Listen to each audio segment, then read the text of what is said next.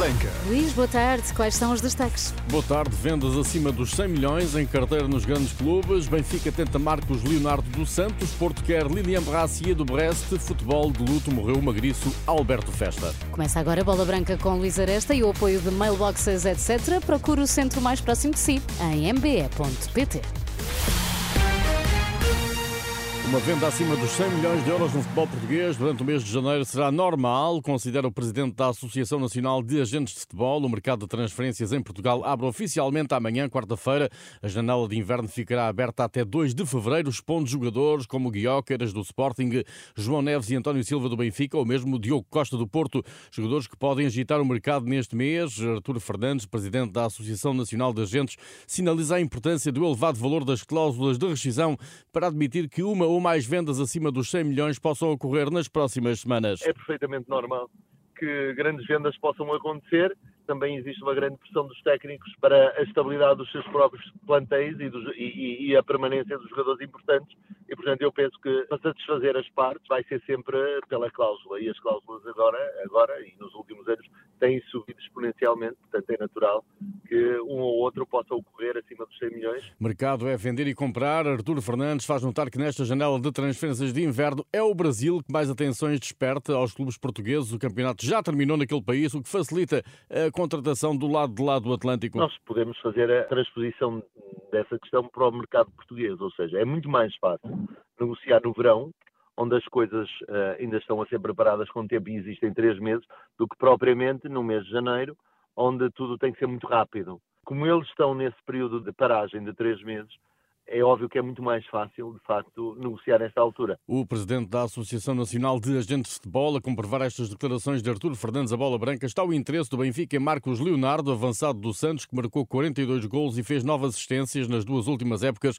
Pedro Bolsas, que juntamente com Josualdo Ferreira treinou Marcos Leonardo no Santos, considera tratar-se de uma grande aposta do Benfica. Acho que seria um 9 de grande mais-valia para, para este modelo do Roger Schmidt. Acho, acho isso. Acho que seria uma grande contratação do Benfica. Pedro Bolsas olha para Marcos Leonardo como jogador de seleção e acredita que uma vez chegado ao Benfica, o avançado de 20 anos não ficará mais do que uma ou duas épocas na luz. Ele tem potencial para no futuro até chegar, na minha opinião, até bem mais longe do que aquilo que é as qualidades e o rendimento das equipas em Portugal. Ou seja, vejo um jogador que, se vier para Portugal, com capacidade para fazer uma ou duas grandes épocas e sair para um campeonato daqueles grandes da Europa onde, onde há mais dinheiro. Acredito muito que seja um jogador que terá facilidade em fazer gols e que dê muito nas vistas, ainda para mais estamos a falar de um jovem de 20 anos, que tem potencial para chegar à seleção principal do Brasil. Para além de Marcos Leonardo, avançado do Santos, Benfica terá a mira apontada a Benjamin Rolaiser, extremo argentino dos Estudiantes, que também interessa ao Botafogo. Já o Porto tem a concorrência do Mónaco por Lilian Brassier, defesa central de 24 anos do Brest, quarto classificado da Liga Gaulesa. A lesão de Marcana, a despromoção de David Carmo e a incerteza quanto ao futuro de Pep são fatores que apontam para a necessidade de o Porto contratar um defesa central com alguma experiência neste mercado de inverno. No Sporting, Ruben Ruben Amorim tem menos um motivo para se preocupar com uma eventual saída de Gonçalo Inácio para o Real Madrid. Carlo Ancelotti tinha admitido a intenção de ir ao mercado por um central em face das lesões de Alaba e de Éder Militão, mas afinal não será assim. Neste momento não contemplamos fichar um outro central Neste momento não prevemos comprar outro central. Obviamente faltam-nos dois centrais muito importantes, mas confiamos nos outros dois que são Nacho e Rudiger. E numa emergência, tanto Chouameni como Carvajal podem assumir bem esse papel. Por isso, não contemplamos um novo central. Neste momento não contemplamos fichar. O Real Madrid deixa de ser possibilidade para Gonçalo Inácio. As preocupações de Ruben Amorim estarão agora mais direcionadas para o meio campo, até porque é demais Masa Morita está confirmado na lista final de convocados do Japão eh, para a Taça Asiática. O médio leonino é o único jogador japonês a atuar em Portugal na convocatória de 26, anunciada pelo selecionador Hajime Moriyasu. O Japão integra o grupo D da Taça Asiática, onde a partir de dia 14 se vai bater com Vietnã, Iraque e Indonésia. Federação Portuguesa de Futebol, Liga Portugal, Tirsense e Porto reagiram com pesar ao falecimento de Alberto Festa. O antigo magriço morreu hoje aos 84 anos de idade, natural de Santo Tirso. Festa foi 19 vezes internacional, integrou a seleção seleção nacional, terceira classificada no Campeonato do Mundo 66 em Inglaterra, seria agraciado com a medalha de prata da Ordem do Infante do Henrique antes de terminar a carreira no Tircense e de regressar ao Porto para trabalhar nos escalões de formação. João Magalhães, vice-presidente do Tircense, clube onde o antigo lateral direito iniciou e a carreira e depositou as chuteiras de Fina Alberto Festa como um exemplo de paixão pelo futebol.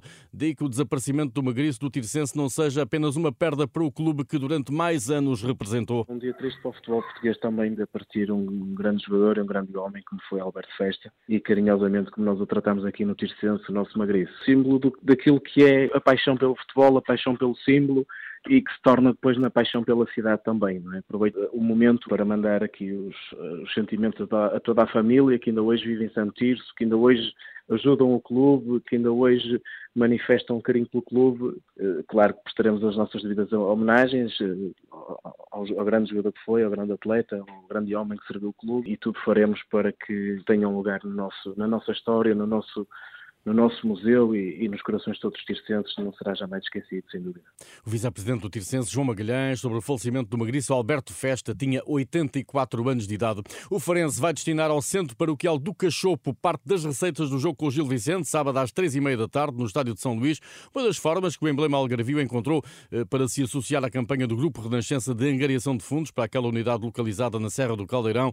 Em entrevista a Filipe Galrão, presidente João Rodrigues justifica este envolvimento do Farense numa causa social com especial significado? Uh, sentimos, uh, não só nesta situação, mas como em muitas outras no passado, uh, a necessidade de nos ehm, juntarmos a este processo muito, muito positivo, uhum. que é ajudar as pessoas que de facto têm necessidade numa área, numa zona extremamente desertificada do nosso país, que é a, Serra Algravia, uhum. uh, e achamos que é importantíssimo chamar a atenção para essa situação e apoiar quem lá está a fazer um trabalho tremendo para apoiar essas pessoas. Em segundo lugar, porque tenho uma costela muito, muito grande de cachopo, a minha mãe era de cachopo, ah, então isso traz a, traz a parte pessoal, uhum. uh, tenho lá a família ainda a viver bastante, uh, e então isso traz um, um, elemento pessoal também para, para o claro. processo. O presidente do Farense, João Rodrigues, em entrevista à Filipe Galrão, parte das receitas do jogo entre o Farense e o Gil Vicente,